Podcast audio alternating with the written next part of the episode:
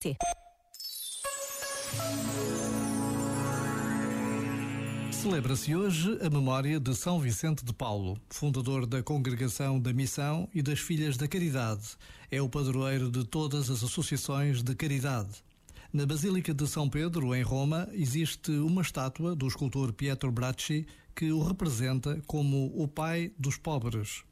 Conhecer a sua vida e a sua obra é descobrir, mais uma vez, a presença de Deus no mundo, capaz de transformar, de permanecer, de inquietar corações.